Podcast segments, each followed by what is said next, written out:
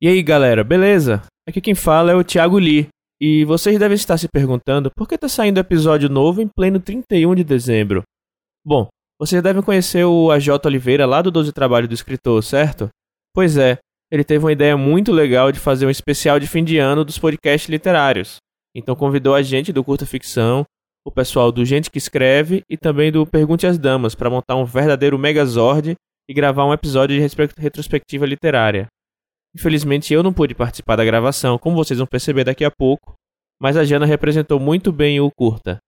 E antes de deixar vocês com o episódio, queria só convidar cada um a assinar o feed desses outros podcasts parceiros e amigos, que são o Gente que Escreve, do Fábio Barreto, que existe lá desde 2015 e é um grande precursor dos podcasts de escrita aqui no Brasil, o Doze do Trabalho do Escritor, do AJ Oliveira, que conta com entrevistas com grandes nomes do mercado nacional, como André Vian, com Rafael Montes, entre outros também, e o podcast Pergunte às Damas, lá da Ana Martino e da Clara Madrigano, com a participação eventual do próprio AJ. E lá as meninas respondem perguntas sobre o mercado editorial. Todos esses podcasts estão lá no Spotify, como também nos mais diversos agregadores que você pode baixar no seu celular. Lembrando também que esse episódio está saindo simultaneamente em todos os feeds.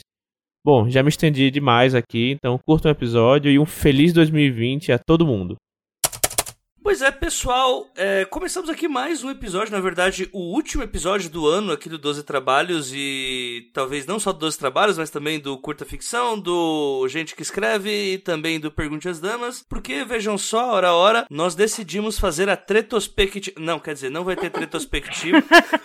nós... Quer dizer, não podemos Porrada! É, nós decidimos fazer uma retrospectiva, ou seja, palavras do bem, mentira, mas uma retrospectiva de como que foi 2019 e nada melhor do que chamar aí boa parte do pessoal que está sempre junto aí na parte literária aí dos podcasts no que se refere à escrita criativa. E aí eu decidi chamar, em conjunto com a Jana, o Fábio e a Ana também, né? O, fica aqui o lamento pela não participação de Clara, Thiago Lee e Paula Siviero, e do River também, que também foi solicitado. Mas o ponto é que a gente vai juntar aqui para falar sobre como que foi 2019, como que foram as perspectivas desse ano, qual o que que a gente fez, o que a gente deixou de fazer e ver aí quais são os, os planos para 2020, se é que vai ter 2020 pra gente. Ou vai ser 2019.2, né? Pelo amor de Deus, não! Pois é, então, é, bem, é, talvez precise me apresentar, porque vai aparecer nos outros feeds, novamente falando, mas uhum. eu sou a Jota Oliveira, eu sou host do podcast Os Doze Trabalhos do Escritor, edito também pro Pergunte às Damas e faço participações esporádicas lá no 30 Minutos. E eu sou escritor, eu também faço projetinhos aí, vira e mexe no Sesc, faço projetinhos de revisão, aí já não é projeto, aí é frila, mas tá tudo bem, é, revisão, edição de textos, de podcast também, e vira e mexe a gente dá as caras no livro ao vivo também junto com a Jana se o projeto continuar, porque tudo é uma incógnita. Né? Já começamos nos lamentando. 2019 é um ano de incógnitas. Ah, oi, pessoal, eu sou o Fábio Barreto, eu sou escritor, eu sou o âncora único, agora o, o único âncora do Gente que Escreve. Fiquei sozinho! Ah, que dó! E, e, eu também... Entra, violinos! Né, mano, violino Titanic. Eu lá esperando o último para pular. Eu também que sou criador da plataforma escrevasuhistoria.net que tem vários cursos de escrita criativa e tô por aí escrevendo, publicando, torcendo para entrar em antologias. Ninguém me chama para antologia. Ah, então violino, é violino parte 2. Violino parte 2. Tá... Mas é assim, não, mas eu sou sempre meio, meio solitário mesmo, não tem problema. É, é o choro standard. mas é isso. Vai lá, Ana. Bom dia, boa tarde, boa noite. Aqui fala Ana Martino. Sou escritora, sou uma das editoras do da editora Dame Blanche, uma das hosts hostess, no caso do Pergunte às Damas, pessoa que escreve, traduz, faz vestidos nas horas vagas, tricota, cuida de criança, o, o basicão aí. Melhores referências da Ana.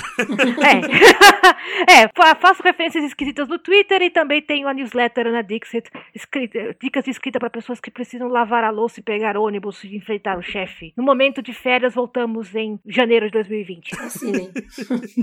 Vai lá, Jana, agora joga sua lista gigante aí de coisas a fazer. Ok, vamos pegar um café. Um não, não, a Jana vai começar, a gente volta o ano que vem. Tá? Tchau. Voltamos 10 minutos. Oi, gente, eu sou a Jana Bianchi, eu sou escritora, tradutora, eu sou co-hostess do Curta Ficção, que é um podcast de escrita, sou editora da revista Mafagafo, é, na qual a Ana será publicada e o Fábio é um editor, então você veja que, que mundinho pequeno. E o AJ, pelo jeito, não foi E convidado AJ. pra nada, chupa Não, mas fora. mandou, mandou coisa. Não mandou. Bom, Não tudo mandou, bem, não. deixa Não vou falar nada sobre isso. E Nem fico ofendido, né? É. Mas tudo eu bem. também sou co-hostess do livro ao vivo, aí como vocês ouviram o AJ falando, vamos ver como vai ser 2020, esse ano de incógnitas. Bom, e eu tô sempre metida em projetos malucos por aí, eu sou colaboradora do Tempos Fantásticos também, é, então vocês vão me encontrar em vários lugares, é, em vários projetos, no Sesc também dando oficina, enfim, essa vida, essa vida de frila, não é mesmo, de... De gente que trabalha com mercado editorial que tem que fazer até tudo. Café, cuidar de criança, não, não, não tenho as minhas, mas se precisar eu cuido de criança também. Trecho da música Minha Vida Cigana Me Afastou de Você é a, é a, a vida da Jana. Exato. Meu Deus. Aliás, Ana, eu acho que a gente ia colocar isso nos currículos, né? A gente cuida de criança, eu não sei você, mas eu cozinho, tem que lavar Também. banheiro, né? Fazer todas essas coisas. É, é- Não, eu sou, eu, eu sou a pessoa que faz o almoço, lava a roupa, cuida do tampinha, Uhum. leva na escola, devolve na escola, vê a lição de casa. Tem que brigar, porque não pode brincar com bola dentro de casa, não pode deixar Lego na minha cama, não pode usar os meus cadernos pra desenhar e assim por diante. É, mas eu, eu gosto, eu prefiro o não pode brincar de bola dentro de casa do que o que eu tenho, que é, pelo amor de Deus, sai do YouTube. né? Calma, vai ter esse momento ainda também, né? Eu não cheguei nessa fase do videogame ainda. Por enquanto, É. meu negócio é: não, Lucas, você não pode ficar assistindo a mesa redonda pela enésima vez. Nas férias, ele deixa ter ligado no futebol e eu fico. tipo, eu gosto de futebol, mas não gosto tanto assim, gente. Né? Dá um Tem tempo. limite, né? Tudo tem limite, até minha Pois paciência. é. Eu achava que eu não ia precisar cuidar de criança esse ano, até que duas semanas atrás eu desço na casa da minha mãe e ela tá com uma criança chorando no braço e outra balançando num carrinho e eu, que porra que você tá fazendo sua vida, O mãe? que que tá acontecendo, mãe? O que, que, que Vão me houve? pagar! Deu duas semanas, eu não aguento mais. É por isso que eu não tive mais filho. E aí sobrou pra quem? Sobrou pra quem? Os bonitos que tem que ir lá ajudar ela. É isso. Fica aqui esse voto de protesto. Exato. A vida tem dessas coisas. Eu, por enquanto, tenho sobrinhos também. Agora que tem o Natal, tenho sobrinhos. Três, na falta de um. Acho divertidíssimo os sobrinhos porque eu posso devolver.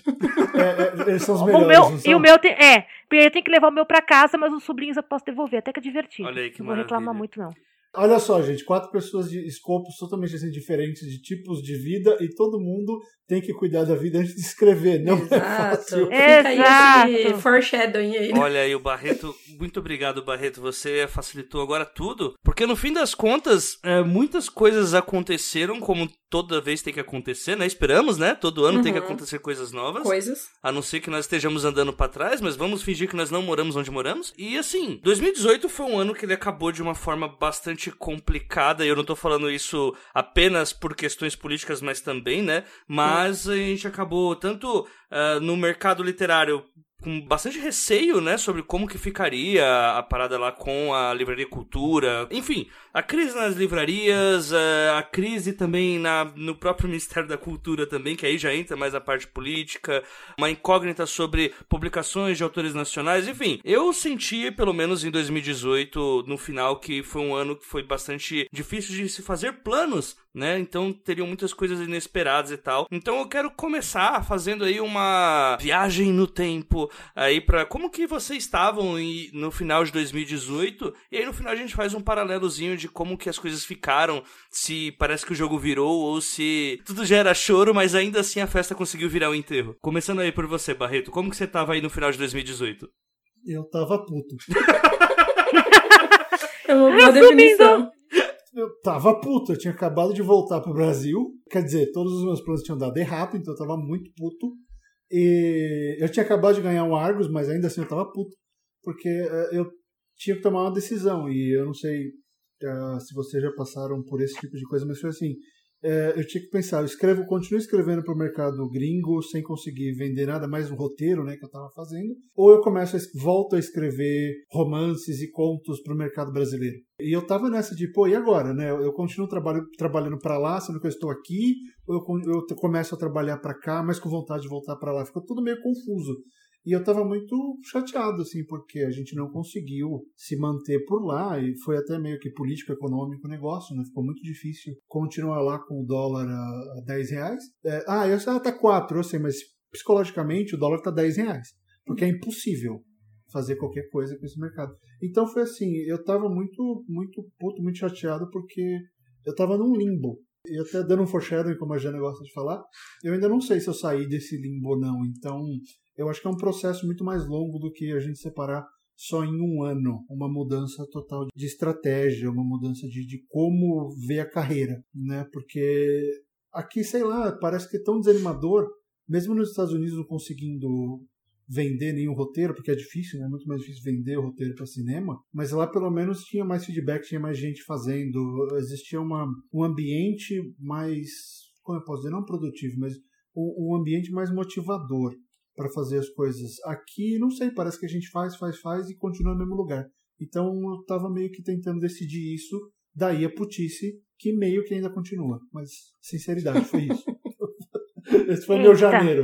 É compreensível pra caramba. Inclusive, até pra quem não acompanhou, pelo menos os relatos que você tinha colocado lá no Gente que Escreve, ô Barreto, é, fala pra quanto tempo que você ficou lá nos Estados Unidos, né? Porque senão fica, ah, não, foi pra lá, deu seis meses, deu ruim e voltou, né? E não parece que, tipo, a pessoa abandonou uma vida, abandonou entre aspas, né? Mas, tipo, Ah, não, eu fiquei 10 anos lá. você teve que adaptar praticamente uma vida e voltando ao Brasil e tendo que ter essa divergência entre mercados, né? Que é bastante notória, né? Quando você fala de Brasil e mercado anglófono em si. E até língua, né, Jota? Porque eu estava escrevendo tanto em inglês que quando eu voltei, eu acabei decidindo por vou escrever coisas para o Brasil. Eu percebi que a minha, que o jeito que eu escrevo estava muito meio que americanizado. Hum. Não só a temática, mas também a estrutura de frase, o modo que eu estava pensando. Então, assim, foi um negócio meio que ter que, ter que reada- readaptar tudo. Eh, Então foi, foi muito maior, né? Não foi isso de, ah, fiquei um pouquinho lá e voltei. Não, foram 10 anos. Foi praticamente metade do meu casamento lá. Então, assim, é é uma readaptação muito grande pra gente. Sempre na expectativa de, pô, vai dar certo os planos que a gente tem pra voltar. Vai, não vai, volta, não volta. E acabou que nada deu certo e a gente continuou aqui. Então,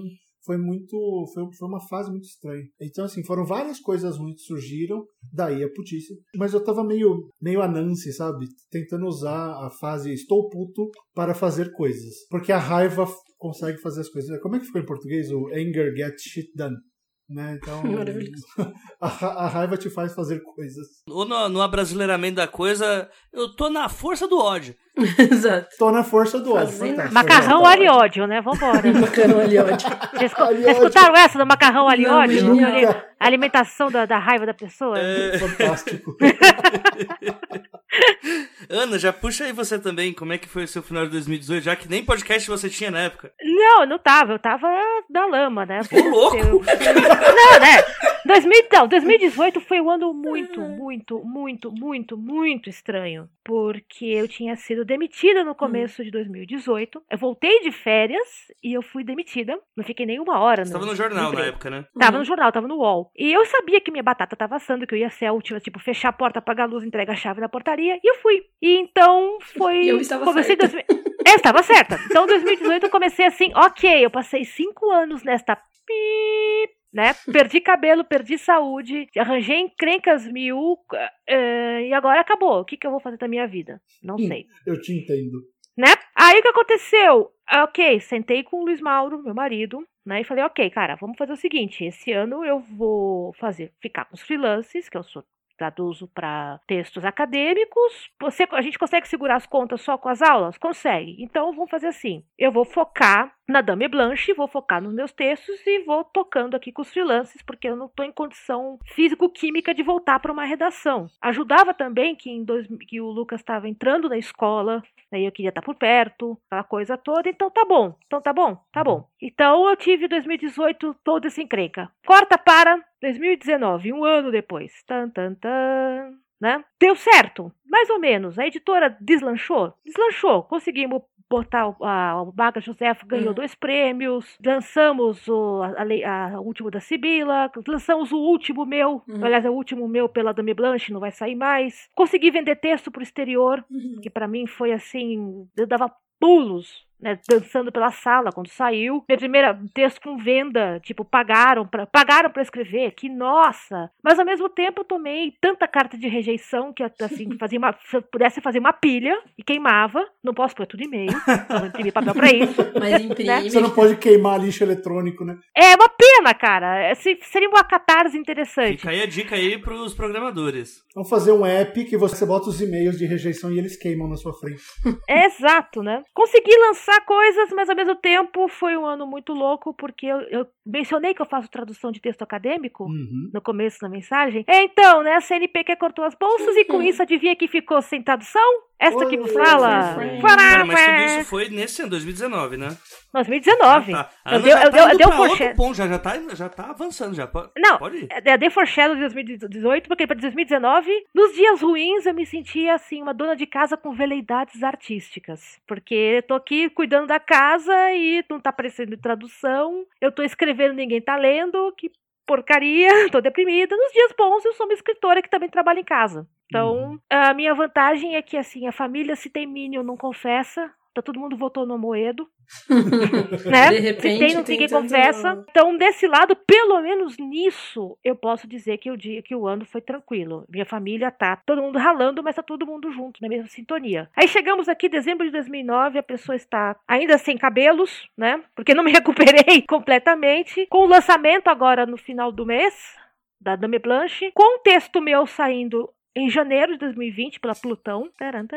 E olhando pra trás, falando assim, ok, sobrevivi, né? As traduções estão pingando muito pouco, mas ao mesmo tempo tô numa incerteza dos diabos, né? Porque, ok, este foi politicamente um ano muito escroto. Uhum. Eu nunca pensei que eu ia ter, teria que explicar pro meu filho o que, que é censura de livro. Uhum. Porque ele viu meu nervoso com a, com a Bienal do Rio e perguntou o que foi que aconteceu. Detalhe, meu filho tem acabou de completar oito anos. E eu não consegui explicar para ele de uma maneira técnica que o prefeito da cidade não quer que leia o livro. Mas por que que não quer ler o livro? E você fica numa situação de, puta, sério mesmo que eu vou ter que explicar isso? Esse que é o verdadeiro, o que, que eu vou explicar pro meu filho, né? E não dois homens se beijando. De onde vê os bebês, não tem problema. Tem que explicar o, o porquê que o Crivella não quer que a gente leia uma revista em quadrinhos com dois homens se beijando. É, o problema é explicar que essas pessoas já foram bebês, né? Porque isso aqui, que erro aconteceu no caminho. É, também complica, né? Porque, tipo, ok, como é que. eu- Porque o que ele fala, ele vai falar pros coleguinhas na sala de aula. né? E aí eu tenho com os coleguinhas dele, alguns dos coleguinhas são minions, os pais são minions, e aí fica uma. Um choque de culturas, né? Um choque de gigantes. É, isso Como aí. é que. Mas, mamãe, o cara falou pra mim na classe que eu. Ai, meu Deus. Lá vai. Vai lá, vamos nós então explicar. Olha, filho, você lembra do seu tio Marco com o seu tio Jack? Então, eles são um casal também. Aí, Lembra? ah, tá bom, Tia, é, a tia Cauana com a tia Marília, eles são um casal também. E tá tudo bem, até. Cada um casa com quem quer. E ah, tá. Beleza, brincar. falou. Isso aí, beleza, tá? Tipo, então eu cheguei aqui no final de 2009 com. A editora tá se pagando. 2019. Ufa, 2019. Chegamos aqui, chegamos em dezembro de 2019. Estamos todo mundo vivo, ninguém perdeu braço nem perna, mas foi assim, ufa, caramba. Como assim? Esse ano não teve 12 meses, esse ano teve 24 Uhum. acumulado em 12. É, é o que eu ia falar, eu acho que até pensei em falar quando, na hora do meu, do meu discurso, mas eu esqueci. Eu acho que a real é que para a maioria do pessoal 2019 foi para sobreviver. Sim. Exato, a Foi gente tá segurar, assim. as ba- segurar as contas, porque As perspectivas já eram baixas, mas puta merda. Nossa senhora, cara. né, acho que tirando a Jana que vai entrar agora com as milhares de coisas que surgiram pra ela, porque a Jana, a Jana roubou, eu vou usar o verbo brincando, a Jana roubou os filhos de todo mundo e, só ela agora traduz, mas é, é louco. Como é que você cria expectativa num mercado que que está na verdade matando expectativa? Hum. Né?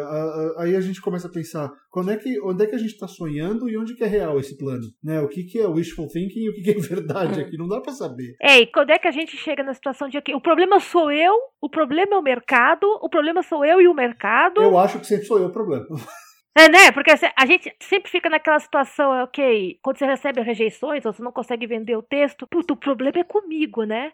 Aí você começa é, a pois analisar em ampla escala e falei, ok, não é só comigo, eu também tenho problemas, mas não sou só eu. Tá bom, que bosta, mas tá bom. Tira um pouquinho, né, o, ca- o cavalo do- da cabeça. Mas é uma coisa assim, orra, meu, o que, que tá acontecendo, né? Daquele, aquele meme do Cebolinha. O que que tá acontecendo? O que que tá acontecendo? Não sei, não sei, não sei. muito bom. É, 2019 foi assim. Foi muito isso. Deixa eu falar primeiro que a Jana, que a Jana vai terminar good vibe, então tá tudo bem. Aqueles caras, né, Jana? Toma essa pressão aí. É, você viu, né? Eu tô aqui só, meu Deus. Nem parece que, tipo, a Jana mandou algum, vários posts esse ano sobre tá tudo dando errado, né, Jana? Não, mas calma, calma. Eu vou, eu vou, vou good vibes. Tô, tô, tô pensando Ó, aqui. Mas assim, comigo, a 2018 foi um ano doido, né? Tipo, o final de 2018 foi pesadíssimo para o pessoal que tava acompanhando o podcast, viu que assim, foi muito difícil terminar o ano assim publicando porque eu tive uns problemas de saúde assim fudido, né? Já passou um ano meio que dá pra falar assim de boa, né? Que tipo, tem frases de médicos que você recebe que assim não é legal de receber, tipo, você já pensou em se aposentar, tá ligado? Aquela cena do seu Madruga olhando pro espelho e vendo a caveira, tá ligado? E aí, tipo assim, mil sentimentos e mil emoções, né? E eu tinha acabado de fechar um, o meu primeiro job pro Sesc, graças a Jana, então coraçãozinho pra Jana. E assim que a gente. Que eu, tipo, na semana em que fecha, é, tem o anúncio que o, que o Paulo Guedes tinha falado que ia reduzir as verbas do Sesc. E aí eu já ficava assim, tá, beleza, é isso, né? Alegria de pobre dura pouco. Exatamente, exatamente. E assim, foi um ano, um final de ano bem complicado, assim, com, com relação a se, vai, se eu vou conseguir continuar, se vai rolar alguma coisa evolutiva nisso, ou se eu vou entrar aí pra, pra parte da, do- da galera que vai se frustrar, vai decair e tal. Mas, ao mesmo tempo, foi um ano que aconteceu muita coisa nova, assim. Eu, eu parei pra pensar, pra fazer esse exame de consciência do que foi 2019, e pra mim foi meio que um ano de primeiras vezes, saca? Eh, e acho que vai dar pra discorrer um pouco mais na próxima parte que vai falar sobre projetos. Mas, apesar de ter sido um final de ano terrível, ter as perspectivas baixas ajudaram muito o que foi 2019. Eu meio que vi isso também num- em boa parte dos meus amigos, sabe? Tipo, foi. Foi diver... aquela coisa de foi muito divertido lutar ao lado de vocês, saca? E aí vai todo mundo morrer, né? Ó, ainda É uma não, morte não. Foi uma morte honrosa, porém bela, vai. É. Ainda E o, não. o gás mostarda tá chegando, né? É, Aquela nuvem amarela. o Black Adler pulando a, a, a, a, trincheira. Ah, já que vamos morrer, pelo menos ok, valeu a pena. Foi divertido enquanto durou. Ah, olha, 2018 acabou meio assim, assim, real. Foi. Existe sempre essa parada de que vai acabar as verbos do SUS e tal, e pra mim isso meio que era um anúncio ah, meio ah, terminal mesmo, porque assim, além de, tá, de morar no Brasil, eu moro em São Paulo, né, cujo governador é João Dória. E assim, o Dória é Deus o maior sucateiro da, da história do futebol brasileiro. Enfim, eu tava muito sem perspectiva de o que, que ia ser o próximo mês, né? Apesar disso, foi um ano de um monte de coisa estranha. E foi isso. Então agora eu passo aqui a bola pra Jana e manda aí, Jana, como que foi seu final de 2018? E se quiser falar um pouquinho de 2019, que aí no próximo eu já, como a Ana já acelerou um pouco, eu passo já pro Barreto e comigo mesmo. Bom, então, final de 2018, né, tava na mesma merda de todo mundo, de política e de perspectiva, né? Então, eu lembro de terminar o ano bem desanimada, em especial porque eu tava no meio de uma transição de carreira, né? Então, eu tava saindo, eu tinha eu saí da Unilever, pra quem não sabe, da, da indústria, enfim, né, que eu trabalhava como engenheira, em agosto de 2017. Então, eu tava já. eu- aí eu tirei um ano que era pra trabalhar com projetos. A princípio, né, eu, eu, eu não tinha esse, essa intenção de começar a ganhar dinheiro ainda, porque eu me planejei pra tirar esse um ano e tal, pra cuidar dos projetos, escrever. Então, esse um ano terminou em meio de, dois- de agosto de 2018.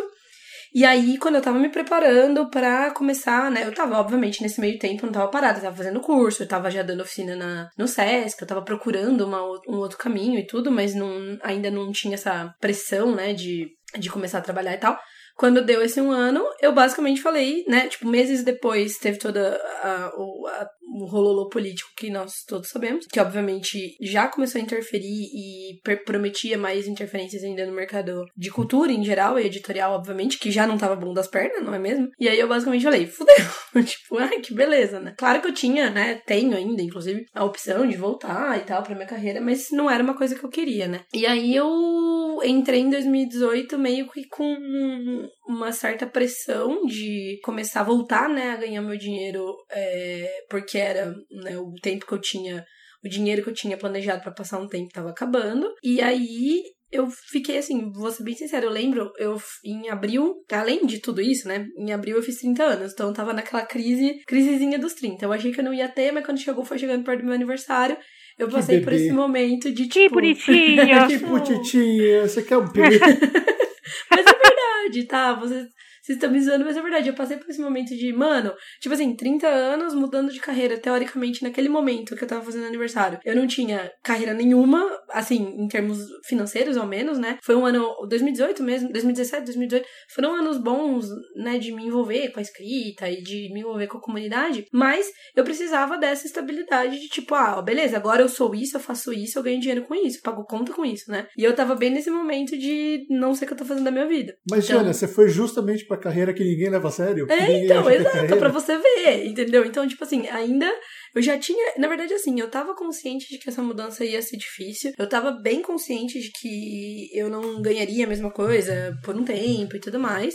Então, assim, nesse sentido, não foi uma decepção, né? Beleza. Mas eu tava disposta ali, né? E aí meio que aconteceu tudo ao mesmo tempo, isso de, de da política e tudo mais. Então eu lembro claramente, assim, eu vou falar de abril porque foi esse marco do meu aniversário. Eu lembro de antes do meu aniversário tá bem ruim, assim, em perspectivas profissionais e, e de escrita também, porque eu não sei, né? Eu acho que vocês todos, a gente já em algum momento em off, a gente já conversou sobre isso. A gente sabe muito bem que escrever, de- apesar da gente se educar pra escrever quando não tem inspiração, quando não tem tudo isso, que é uma coisa meio, meio mito, né? A escrita, ela é muito influenciada por como a gente tá em termos emocionais, assim. Com certeza. E, e de Com saúde, certeza. claro, tal. Então, foi um ano que, assim, esse começo do ano que eu tava com, com toda essa pressão, foi um momento bem ruim pra minha escrita também. E é meio que daí forma quase que uma bola de neve, né?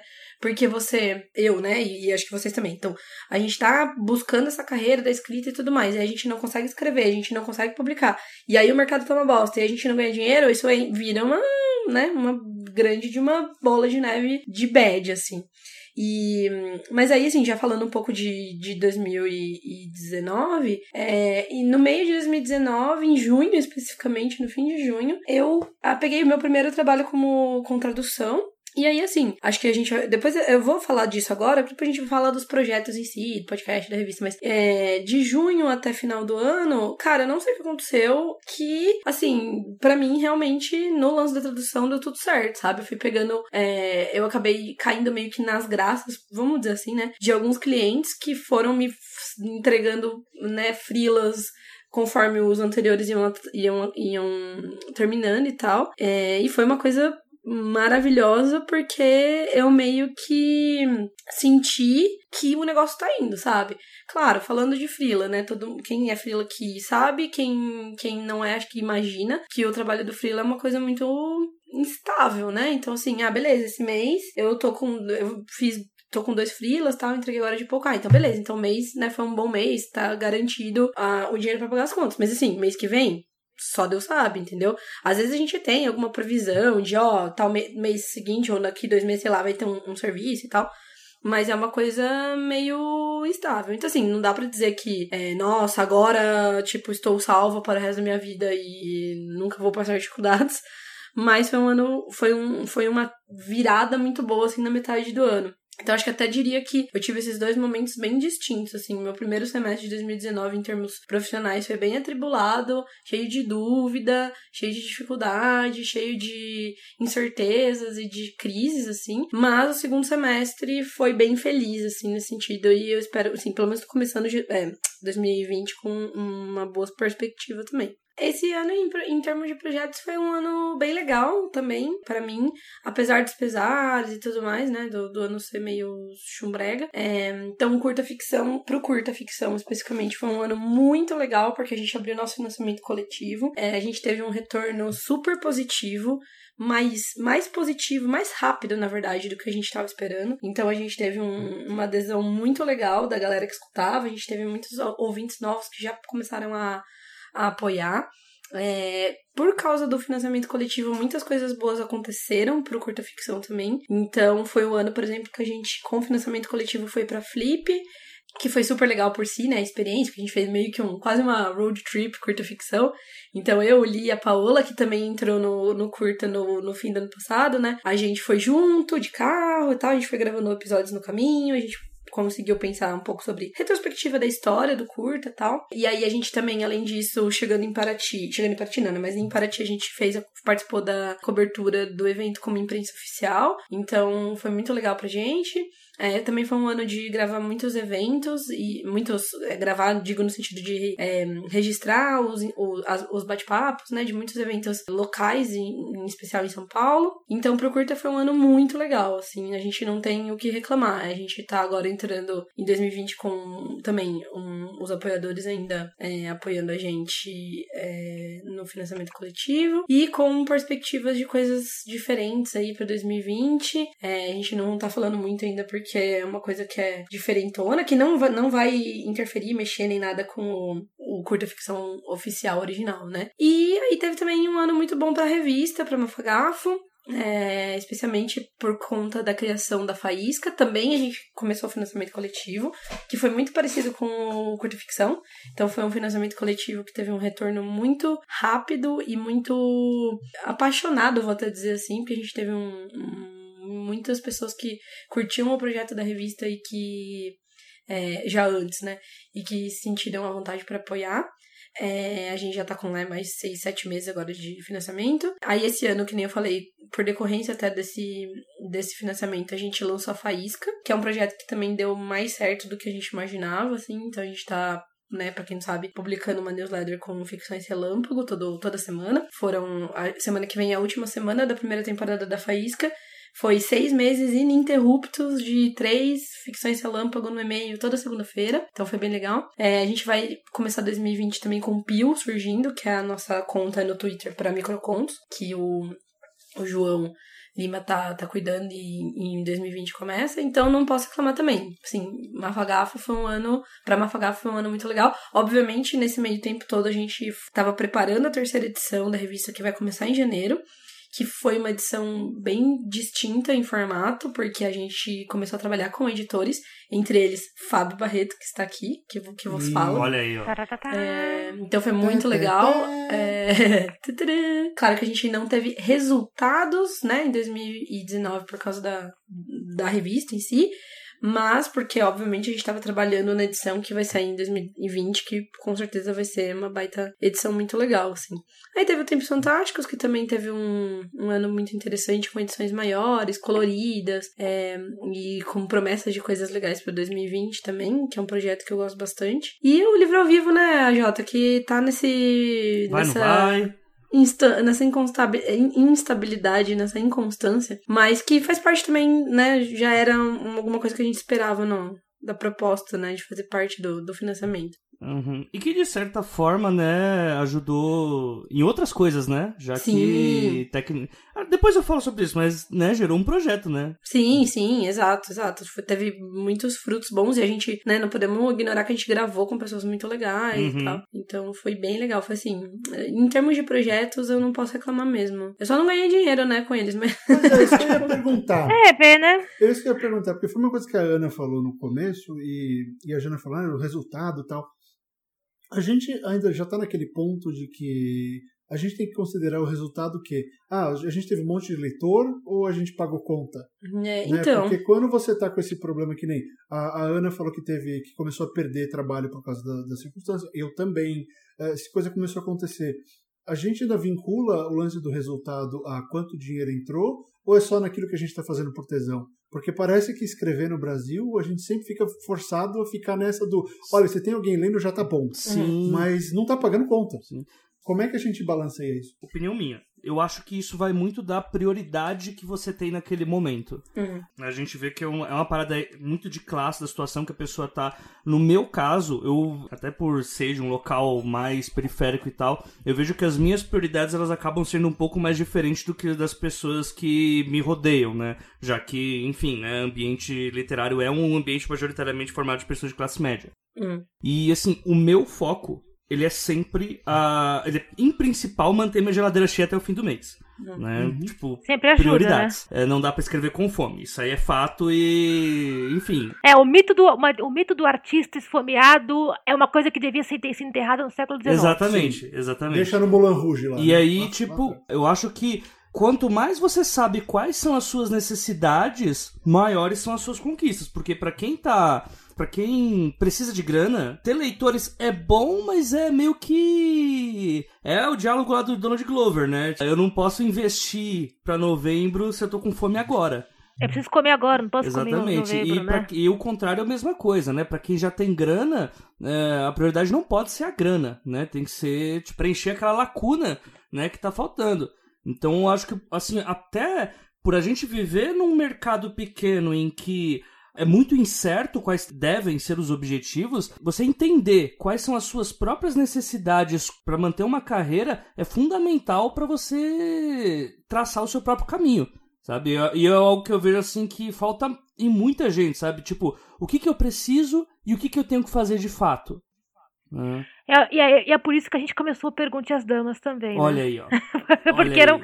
que, que eram questões que a gente tinha que falam assim, ok, os conselhos de escrita, os práticos, beleza, mas e na hora do vamos ver, e você tem que precisar Pois- pensar em, ok, eu não tenho tempo para escrever, eu não tenho o que, que eu vou fazer da vida. Pois é, pois é. Até porque a gente tá agora na parte de projetos inesperados, né? Acho que já dá pra começar então com esse, porque assim, eu nunca esperei, né, em 2018 que eu fosse no ano seguinte estar gerindo um podcast que ah, eu não sou linha de frente, mas eu edito, ah, eu junto as pessoas pra gravar e o projeto é muito mais legal do que seria comigo na linha de frente, que é o Damas, com a Clara e com a Ana. Que a gente tem, assim, a, a incrível capacidade de nos enfiarmos em tretas que não queríamos e as tretas, que- e as tretas que a gente quer fazer, ninguém compra. Exatamente, tipo, É uma vamos fazer um episódio, um episódio de treta sobre livro ruim? Vamos. Aí dá o episódio, aí chega o e-mail. Ninguém- O e-mail não é sobre o tema do episódio, é sobre uma vírgula sobre o assunto nada a ver do episódio que alguém se incomodou, né? Tipo, E aí, não, a, a gente passou assim. ó,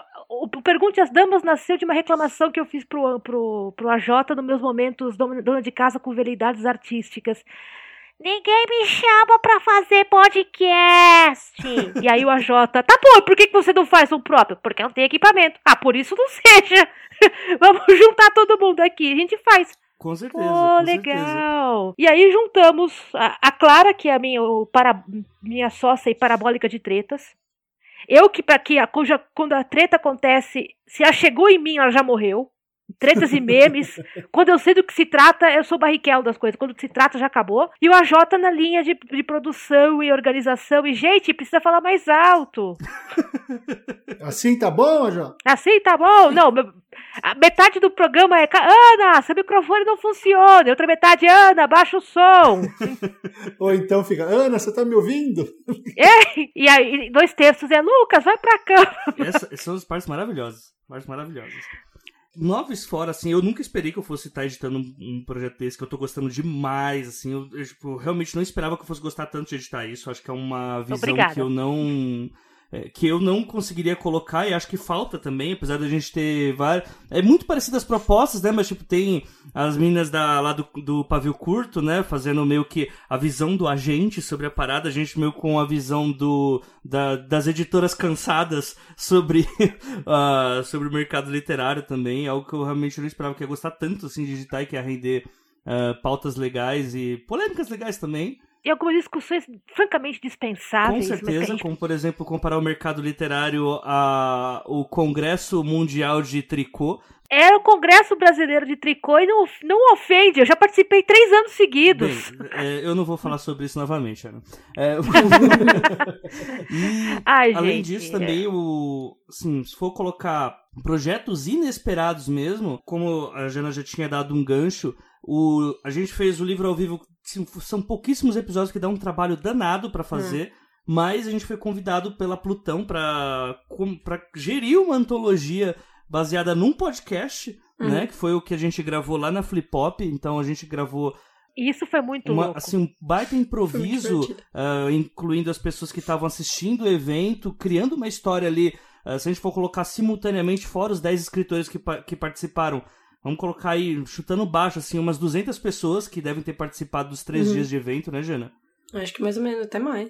Foi uma experiência muito louca, porque eu, apesar de já ter editado bastante coisa, é, bastante coisa no, é, pro tempo que eu faço isso, foi uma experiência nova bastante legal, sabe? Está trabalhando com uma editora, está trabalhando com. Uh, recebendo textos desde os mais crus até de autores que já estão ali com o músculo literário deles ativo há muito tempo, né? Então foi um projeto bem bacana que está praticamente finalizado já, só falta lançar. E foi um projeto que eu não esperava, tal como ter produzido aí, assim, quase o dobro de episódios dos 12 trabalhos que eu fiz na, no último ano e acho que terminando 2019 eu vou ter lançado mais 12 trabalhos do que eu lancei nos dois últimos anos, né, juntos. Isso. Tipo, meio que eu mudei de site, né? Antes o Dois Trabalhos era publicado pelo Leitor Cabuloso e depois foi lá pra Audiocosmo, lá junto com o pessoal do 30 Minutos e tal. E foi uma mudança, assim, maravilhosa, porque ela deu um gás muito bacana, assim, o senso de... O senso de união que eu tive com o pessoal e... Acho que dá pra gente resumir da seguinte forma. Você ter amigos te rodeando, que é algo que até o Barreto já colocou, a Jana meio que colocou também. É você ter amigos ao redor Uh, sempre te incentivando a fazer coisas, uh, isso tanto no site quanto também no próprio ambiente literário. Isso é um combustível muito legal pra gente continuar, sabe? E esse combustível ele vai desde o incentivo até o literalmente você dar o braço ali pra conseguir chamar as pessoas para novas coisas, para fazer o degrauzinho para ajudar os seus amigos a subirem juntos, né? Que é algo que eu vejo que aconteceu bastante assim em 2019. Foi algo que me satisfez bastante e que fez com que eu conseguisse uh, projetar tudo isso, sabe? A ah, Jota, você tá pensando no Megazord, né? Exatamente, exatamente. Essa foi uma grande surpresa de 2019. Nunca imaginei que eu estaria na Feira Mário de Andrade, primeiro, uma feira literária, vendendo coisas, rodeada de pessoas para todos os lados, e com o Ângelo Dias de Homem Sanduíche fazendo Não, piada. Anunciando, foi insano. anunciando ficção científica, fantasia, políticos honestos, naves espaciais, tudo que não existe, a gente vende aqui. E eu olhando assim, gente, Ok. Como eu vim parar aqui, isso tem seis anos. Eu... Olha, mamãe, eu tô vendendo coisa na feira. Na rua, né? Droga, eu cheguei naquele ponto em que eu sou o mais velho do grupo. não, ótimo, pelo menos uma vez na vida não sou eu. Porque eu sou, eu sou muito tia do rolê. Tia e do é rolê. É não, então, em 2019 foi o ano em que eu virei mesmo a tia do rolê. E foi uma coisa muito louca. Eu, eu olhei em volta, eu fui pra Odisseia. Primeiro, fui convidada para falar da Odisseia de hum. literatura e fiquei meio assim, nossa, então, todo mundo aqui é 10 anos mais novo que eu, no mínimo. Puta merda, eu virei a titia. eu tinha que contar essa. Eu virei a titia. Droga, então se tá assim, então eu virei o tio que tá esquecido no asilo, né? Que Porque... isso? que isso, meu? Qual é? É o drama, é o drama. É o drama. Só pra finalizar o Barreto, rapidinho. Não, é que eu queria, eu queria complementar uma coisa que você falou. Ah, diga aí então, diga aí. Não, que eu achei legal tudo isso que você falou da, do companheirismo, né, de ter gente por perto, e a Ana tava falando se a tia do rolê. É a existência do rolê. Acho que essa geração de hoje tá fazendo muito mais porque diferentes gerações anteriores das quais eu, eu, que eu, eu reportei como jornalista, só tinha treta. Era um brigando com o outro. Não Era que hoje um não que... tenha, mas. Não, não que não tenha. Mas Cara, se você pegar uh, os anos 90 do CLFC, pessoal de ficção científica, era treta para todo lado. Tinha um monte de panelinha dentro de uma panelinha, e, e, existia essa necessidade de um tinha que ser mais inteligente do que o outro. A geração atual tá cagando para isso. Tá todo mundo querendo fazer junto e fazer mais. É, é o superpoder dessa geração.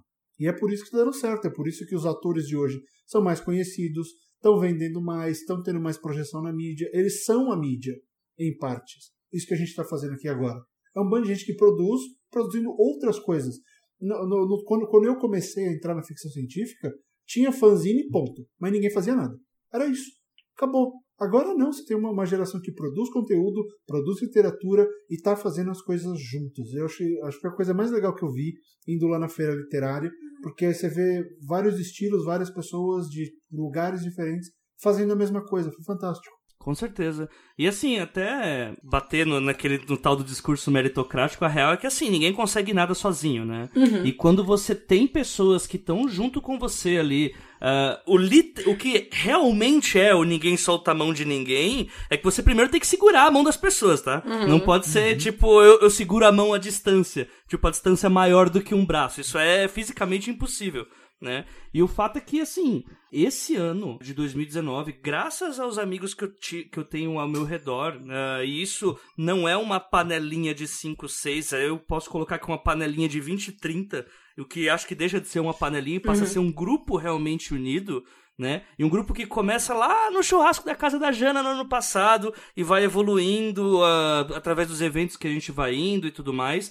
Esse, até para finalizar essa parte de projetos inesperados e tal, e conquistas pessoais, esse eu falei que é um, um ano de primeiras vezes, porque esse foi o primeiro ano que eu consegui pagar um mês de conta só com Frila, que para mim é uma conquista assim fudida. Uh, para mim, eu, cidadão de Guaianazes barra Itaquera, é, me imaginar trabalhando em casa, fazendo só frila, é, garoto sem só com ensino médio e tendo que trabalhar na área de uma parte de arte, né? E também com edição, que é uma coisa super técnica, é uma conquista assim fodida, literalmente. É algo que eu nunca imaginei que, fosse que fosse acontecer.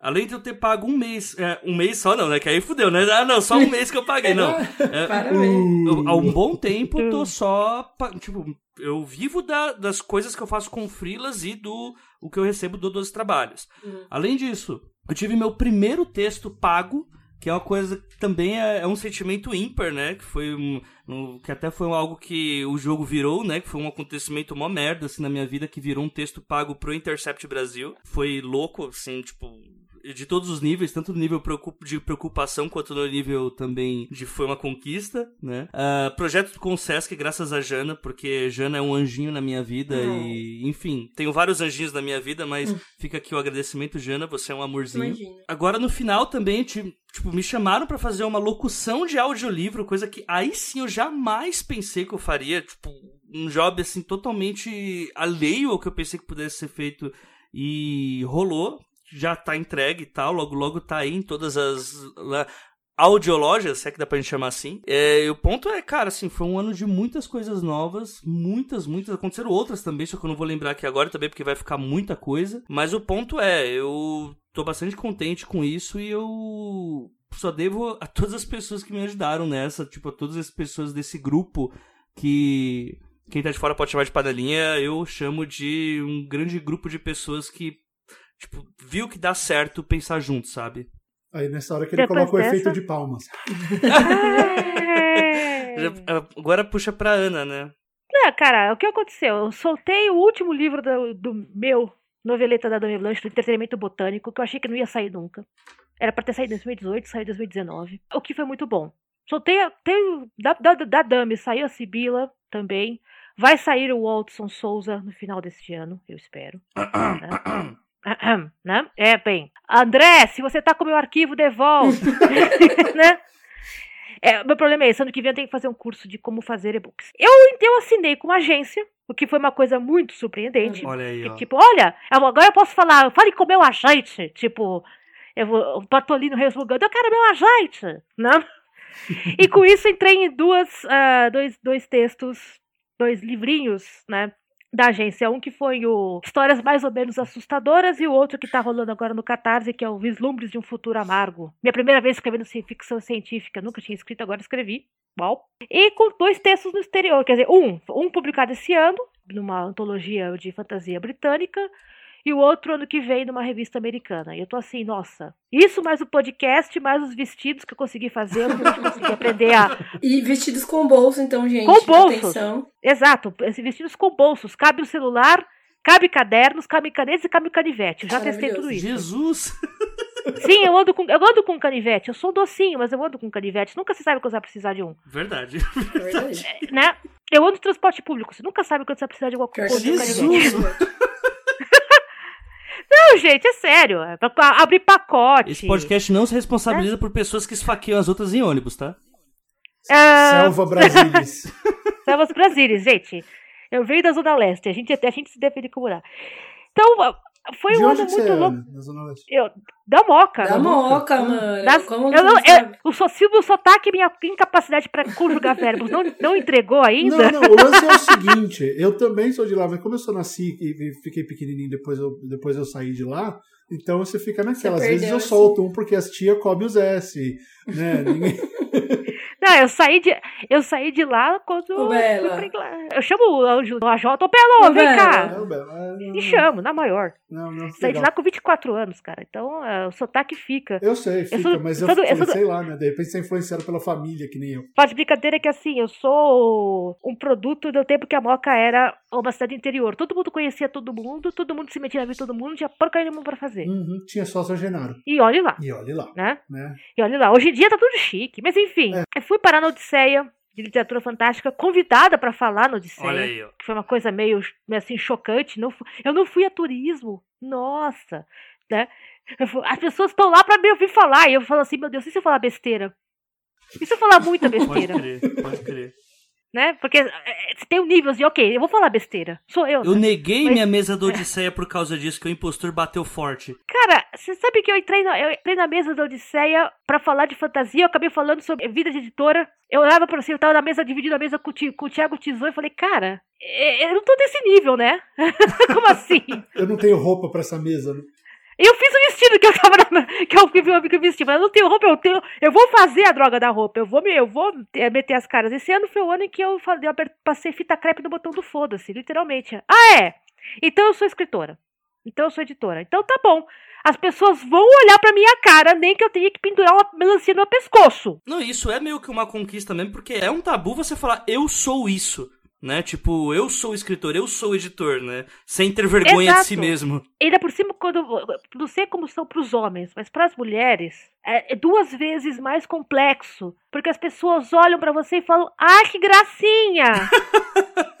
As E eu, pessoas tipo- às vezes olham pra mim com dó. É, mas no meu caso é que gracinha. E eu, tipo, que gracinha, ô diabo, né?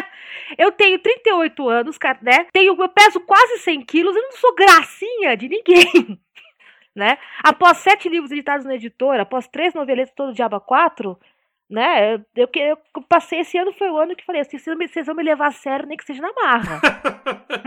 Justo. Né? Então, isso foi muito marcado pra mim pro- pela, pela minha participação na Odisseia, porque eu faço vestidos. E faço vestidos com moldes anos 40, 50. Eu não sou nenhuma pessoa magrinha. Uhum. Ok, vou convidada pra sentar pra você falar na mesa. Tá bom, então eu fui pra um vestido de bolinhas, o cabelo desse tamanho, e eu sentei na Ah, mesa. foi maravilhosa. A me... Sentei à mesa e falei assim: olha, eu estou falando sério, vocês estão olhando pra mim e dane-se se vocês estão achando esquisito. Pois é, pois é. E, e é, é muito difícil esse processo de aceitação de que, ok, é isso que eu faço da vida, sim. Ainda mais quando o mercado é um mercado muito pequeno e você passa pela eterna discussão de que livro eletrônico não é livro e pirataria é válido e não sei o quê. E sua a gente- editora a gente- é disso, né? Exato, eu tenho que ficar defendendo o tempo todo o fato de que eu trabalho com uma editora eletrônica, né? E as pessoas perguntando pra quando são os livrinhos de verdade. Que Elas ódio. perguntam direto, elas perguntam direto. E os livros de verdade quando vêm? Os livros de verdade, como assim? Eu posso De papel? que isso é real. Sim, Né? sim, total. Eu- Eu resolvi ter auto, autoestima dos- do, do maluco que mandou e-mail, um e-mail quilométrico pro Damas, aliás, pro AJ. Ai!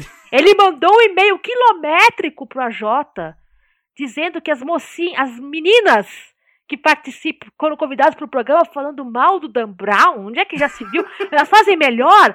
E a, minha, a Clara, minha sócia, tava furiosa e mandou uma resposta assim: primeiro, o programa é meu, né? Falo do que eu quiser, e depois, menina, porra, meu. Eu quero ter essa autoestima, então eu falei, ok, então eu vou ter essa autoestima. Que é um Pronto. grande detalhe, né? Que assim, eh, eu devia ter falado isso quando eu falei sobre o Damas e tal, que é. Pra mim foi meio louco, assim, ver como. eh, no 30 Minutos eu já tinha ouvido falar nisso, quando o pessoal manda muito e-mail pra reclamar da Cecília e tal. Mas eu acho muito louco quando eu, a Ana e a Clara estamos. assim, na mesma opinião, estamos na mesma linha. E aí chega o e-mail reclamando das duas. Pra eu mudar isso dela, sabe? Tipo, por que, que você não. ah, sei lá, tipo. Cuide dessas meninas, segure a língua delas. E, tipo, eu estou falando a mesma coisa sobre. É que você é o homem da relação, Anja. Esse é- Eu posso ter minha opinião, saca? E elas não. E aí quando você vê isso rolando, é uma coisa louca que você fica, caraca, tá, não é frescura, não é, é realmente rola isso, sabe? É, é, uma, é um choque de Exato. realidade muito louco. Quando você escreve fantasia e a mulher, as pessoas acham fofo. Tem nada de fofo dos textos.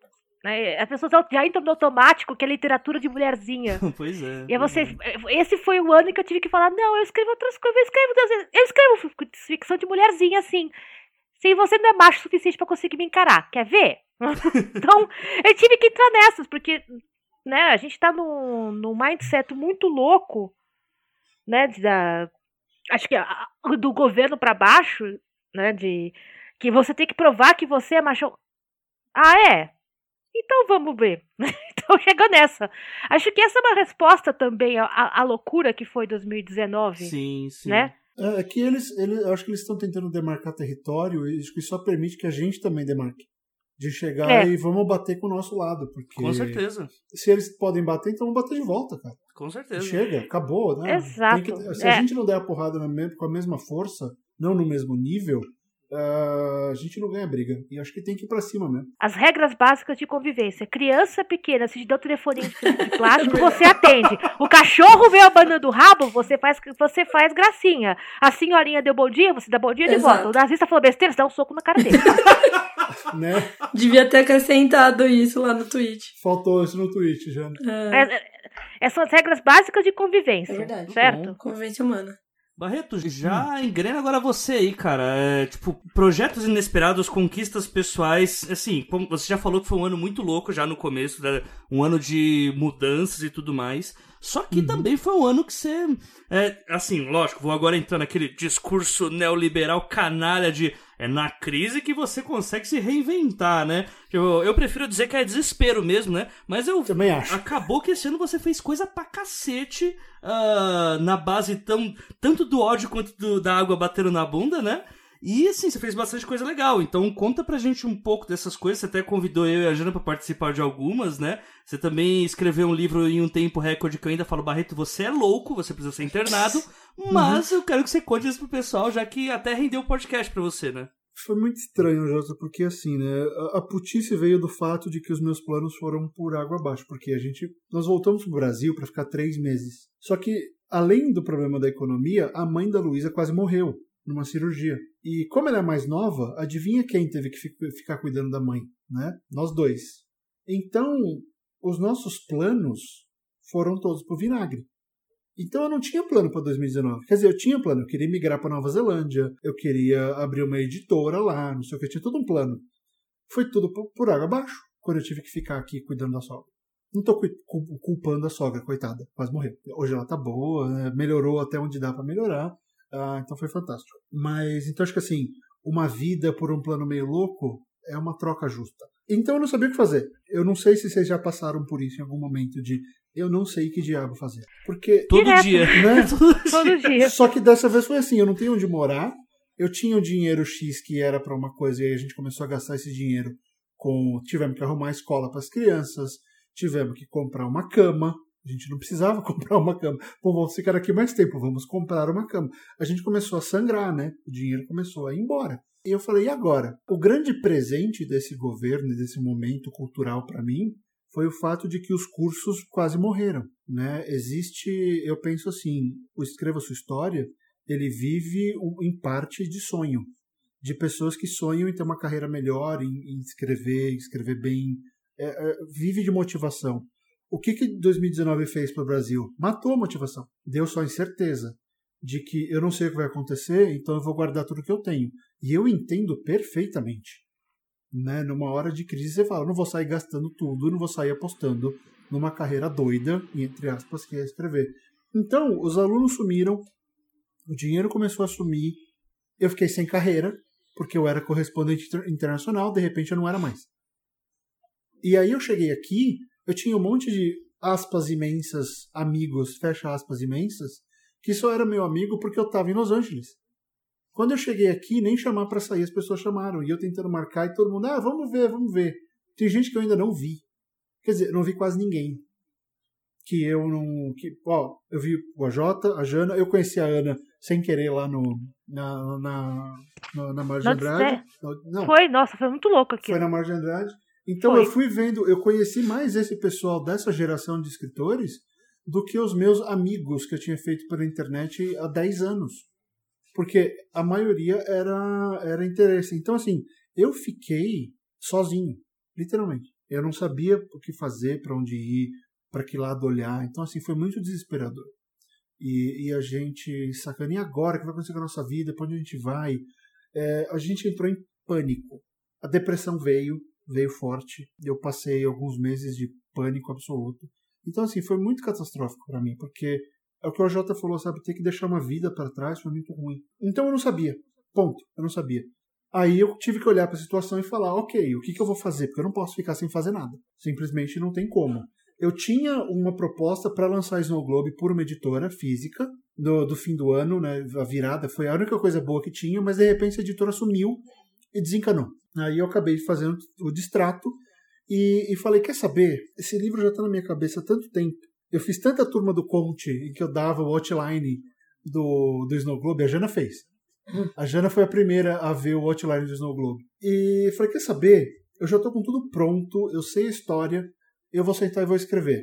Só que não tinha como fazer nada na casa do meu sogro. Sabe onde foi meu ponto de virada, Jota? Arriscar um monte de dinheiro. Foi quando eu aluguei, quando eu fui pro, quando eu vim pro coworking. Quando eu peguei um escritório na WeWork e falei, eu vou ter o meu espaço para escrever e eu vou fazer coisa pra caralho. Vindo para cá, que é um, é um, está sendo um investimento alto que não voltou e nem sei se vai voltar, eu tive acesso a uma sala de eventos, eu tive acesso à sala de reuniões e tive ideias com o pessoal daqui de, pô, eu vou começar a fazer evento presencial. Porque os eventos online não estavam dando certo. Eu falei, vou aproveitar que eu estou no Brasil. E aí eu comecei a fazer os workshops. Então eu comecei a fazer evento aqui, eu decidi escrever Snow Globe, eu escrevi o livro, escrevi e publiquei em três meses. Vai, três meses de escrita e três meses e meio de edição. A gente teve mais duas semanas de edição, eu e a Soraya. Então foi uma coisa louca porque eu queria testar o mundo dos livros de mentira, Ana, para ver como é que dava certo. Ai, que raiva que eu tenho dessa frase. Né, para ver se dava certo, como é que ia ser o, o desempenho, como, até como é que eu tava. Eu fiquei 10 anos longe, há 6 anos sem publicar nada eu tava meio assim, e aí, vai rolar, não vai rolar? E eu fiz. Então, assim, mas eu escrevi, coloquei, eu voltei a fazer o Gente que Escreve, que era o meu podcast, mas voltei sozinho, porque o Rob Gordon também sumiu, decidiu ser pai e, e nunca mais deu bola pro programa. É, então, assim, foi muita, foi uma coisa de redescoberta, de, infelizmente, descobrir um pouco contra esse papo todo, mas foi descobrir um pouco de tudo que eu podia fazer sozinho. O que eu podia voltar a fazer sozinho. Porque não tem como eu falar, Jana, vamos fazer um podcast? Não dá. Tá morta. A Jota, vamos fazer mais uma coisa que não vai dar dinheiro? Não posso. A Jota tem que focar no que ele tem que fazer. Então, se é para fazer um monte de coisa que não vai dar dinheiro, eu faço sozinho. Uh, então foi meio que nessa. Eu fui descobrindo o que eu podia voltar a fazer, coisas de baixo custo, coisas que me dessem prazer e que pudessem ajudar a pagar a conta, porque agora eu tenho dois filhos na escola. E a escola no Brasil é muito cara. Epa, e como? Sabe? Quantos anos tem teus filhos? A minha sabe? tem 13 e a Ariel tem 13 e o Eric tem 4. Só que a Ariel tava na escola pública lá, né? Mas assim, eu ainda estou sofrendo desse, desse isolamento da mudança. E isso para mim está sendo bom porque eu estou me redescobrindo, mas é ruim porque eu queria fazer mais. E é um saco fazer as coisas sozinho. Né? Mas aí eu fiz um, um financiamento coletivo também, que está indo ok, mas eu acho que a grande, o grande sucesso desse ano foi descobrir que eu podia fazer eventos ao vivo, descobrir que o pessoal está afim. Agora eu já soltei até a programação do, do primeiro semestre. Vão ser seis eventos ao vivo. E, ele escreveu Snow Globe, né? Eu tirei um livro que tava me. que tinha virado. Eu tinha desistido, depois eu voltei. Eu fui lá e fiz, agora eu tenho. E tô concorrendo ao prêmio da Amazon, o prêmio Kindle. Se eu tiver chance, talvez eu possa. Eu acho que tá, a Soraya disse que eu consigo chegar na final. Vamos torcer para que a Soraya esteja certa. A Soraya é, a, aliás, pausa para dizer que a Soraya é uma das salvadoras da pátria em 2019. Né? É. Snow Globe só saiu por causa dela. A Dami Blush tem, muita, tem uma dívida, literalmente, uma dívida com ela, porque não fosse a paciência dela para botar os livros na, na banca, não saía. E a gente tá por cima tem as piadas que ela coloca nas, na, nos comentários, que até hoje eu, eu tenho um pouco de vontade de esganá-la cada vez que eu vejo. Tira a pausa. Barreto, perspectivas para 2020, né? Baseado em como que tá a situação agora. Eu acho que a gente a gente não bate bem para querer trabalhar com escrita, essa é a verdade. para ser escritor, para ser editor, para ficar fazendo tudo isso. Você vê, tudo, tudo que a Jana faz é, é doideira. A gente faz tudo isso porque a gente gosta, mas aí você vai ver no fim do mês o que, o que dá dinheiro é tradução. Né? Não é aquilo que a gente está fazendo. Então acho que todo mundo acaba passando por esse momento de, de se decidir. Uh, conheço muitas pessoas que escreviam super bem que desistiram de escrever. Sei quem aí uh, conheceu a, ou conhece a Marta Argel, que adorava o que ela fazia. Ela parou, porque simplesmente a coisa não, não andava. Então eu acho que é importante, isso não, não quer dizer que você tenha falhado ou nada, mas acho que é importante botar a mão na consciência e falar, ok, eu tenho mesmo que fazer isso, eu tenho como fazer isso, porque o resultado não vem rápido. Né? Então acho que eu estou passando por essa reavaliação de vida, porque não importa nada ter sido publicado pela lei, o caralho, eles não pagaram, né? Então não adiantou nada. Eita, denúncia! Eita, denúncia! não, sempre denuncio. É, aquilo, sempre denunciei. Aquilo, aquilo é um monte de picareta. Não, faz, faz três anos que eles não pagam um centavo. Eu esgotei a minha primeira tiragem. Aí eles foram e colocaram o meu livro no, no um livro, que é a impressão sobre demanda, sem contrato. Sabe? Esse mercado é uma zona. É uma zona. Então, assim, você sabe, vai ter sofrimento no meio do caminho. Você tem que aceitar, olha, isso vai fazer parte da minha vida, eu estou disposto a isso. Ou não, não é só reclamação pela reclamação, é, é ver a validade dela. Então, acho que eu estou passando por esse, por esse momento de compreensão do que eu tenho que fazer, se eu tenho que, de repente, voltar para o emprego, porque eu estou sendo escritor full-time, só que eu não estou tendo retorno full-time. Então, para mim, está muito complicada essa, essa, essa relação. E é aquele negócio que a Ana falou atrás. Eu acho que o problema, de repente, sou eu. E se eu sou o problema, então como é que eu resolvo? Tem como resolver? Eu resolvo. Não tem? De repente, tem que pensar em outra coisa. Então, por enquanto, a minha perspectiva 2000, 2020 é é acreditar no Escreva Sua História, é acreditar em passar para frente uh, o conteúdo que eu tenho, uh, tudo que eu já aprendi durante esses 26, 27 anos de carreira como jornalista de entretenimento.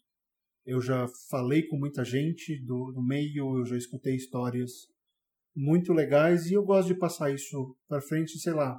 É um tesão ver que a Jana está aí com essa carreira fantástica e não que seja por minha causa, mas pô, ela começou ali comigo, ver a Paola ganhando um monte de prêmio, foi um orgulho ter votado para Paloma, para Paola. Foi um orgulho ter votado para Paola no, no, no LeBlanc. Eu fui um dos jurados, foi uma tesão falar, ah, vou votar para porque o livro está muito legal e o livro merece tudo que ele que ele teve. Então, assim, será que eu sou um professor melhor do que escritor? Talvez. Talvez. E tá é, tudo bem, né? problema. Tá tudo bem. Eu, eu gosto de ensinar eu gosto de, de passar esse conhecimento e, e, de ver as pessoas felizes nas minhas aulas ao vivo, quando elas estão fazendo exercício e percebendo que elas estão escrevendo melhor depois de duas coisas que eu falei. Porra, é do caralho. Né? É, é fantástico isso. Então a perspectiva agora é, é escrever o meu primeiro livro em inglês. Se eu passar no, no mestrado, aí eu vou fazer lá, né? Então vão ser três anos de mestrado e aí eu, eu vou fazer por lá, mas não é ficção científica, é ficção ficção. A Jana, inclusive, que está quieta duas horas. eu tô aqui. Leu, a Jana leu. Li. Então, assim, a perspectiva é terminar. Eu estou escrevendo um livro há três anos já, com uma coautora. A gente foi sacaneado pela Faro Editorial, os caras disseram que iam publicar o nosso livro. Aí eles roubaram a temática e passaram para outro autor e publicaram o livro na, na Bienal do Rio. É, então, assim, essas coisas acontecem.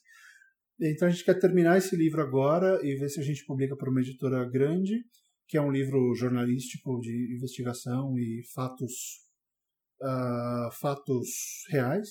E eu, e eu quero ver se eu escrevo mais um, mais um romance para o segundo semestre, publicar em e-book também. Então, assim, eu quero ver se eu consigo escrever dois ou três livros esse ano e, e dar os meus cursos. Eu acho que fazer a plataforma crescer é o meu jeito de permitir que uma nova geração tenha acesso a esse material sem ter que depender do YouTube.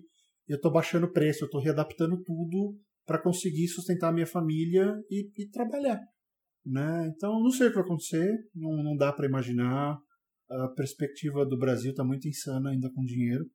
Eu sei o que eu vou fazer, eu não sei o que as pessoas vão fazer. Então, eu vou fazer isso. Vou continuar com o podcast, Vou tentar entrar em antologias, vou começar a marcar as pessoas, falar, por favor, me convide para as suas próximas antologias. Eu tenho que ficar amigo da Ana Lúcia Merege, porque aparentemente ela manda em todas as antologias da Draco, né? Então, tem que entrar lá. É, mas assim, eu, eu quero participar mais e, e ajudar da forma que eu puder. Então, acho que a minha perspectiva para 2020 é, é parar de sobreviver, começar a viver. Ser mais presente e, quem sabe, se eu passar no mestrado, tudo muda, porque aí em agosto eu tô em Michigan. Vamos ver. Ah, sim, gente que escreve, é só entrar lá no meu site, o fabiombarreto.com, e você vai ver, tem a aba do gente que escreve. Praticamente o meu site é o gente que escreve. Então, e a gente tá no Spotify também, tá no Castbox, então é só procurar aí pelo. Estamos com 64 episódios, e eu fiz uma espécie de crônica do, do Snow Globe desde o comecinho, quando eu comecei a escrever até a publicação, então tem a gente fala da capa, fala do processo de edição, tem uma, tem uma jornada bem bacana ali para você ver como é que se faz um livro em três meses de modo retardado.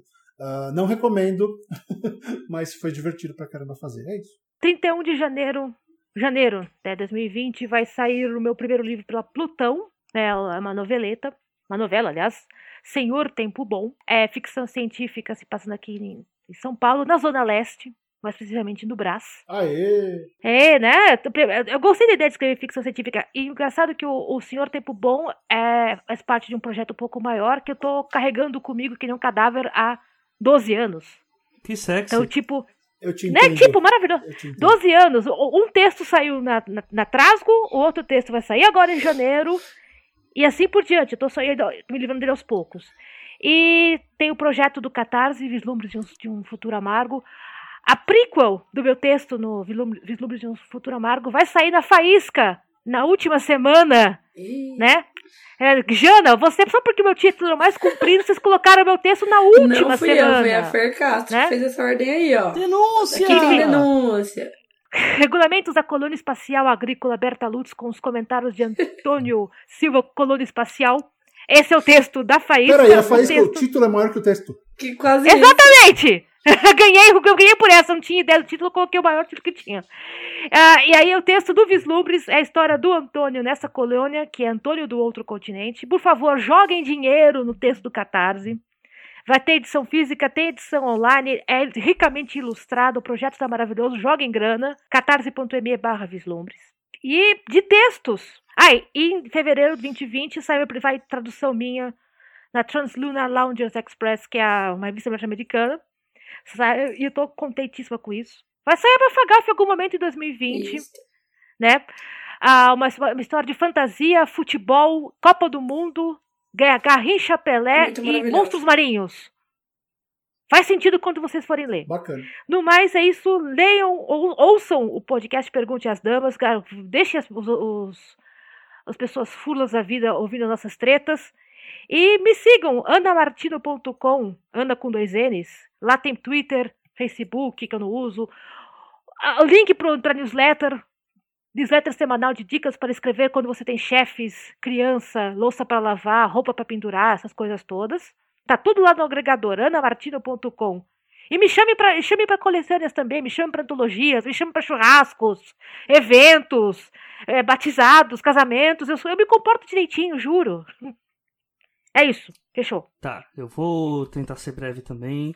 Para mim, perspectivas de 2019, de, aliás, perspectivas para 2020, espero que seja um ano com mais eventos literários. Esse ano eu, eu neguei uma mesa e aí a, o mundo virou e aí eu tive, acabei indo para uma mesa que foi 10 vezes mais difícil, que era uma mesa com Felipe Castilho, com a Flávia Gazi e com o Roger Buquemi. Eu só tinha seis anos, não sabia nem onde eu tava. E aí no final foi tipo aquele feito montanha-russa, que você termina e quer, de, quer ir de novo, né?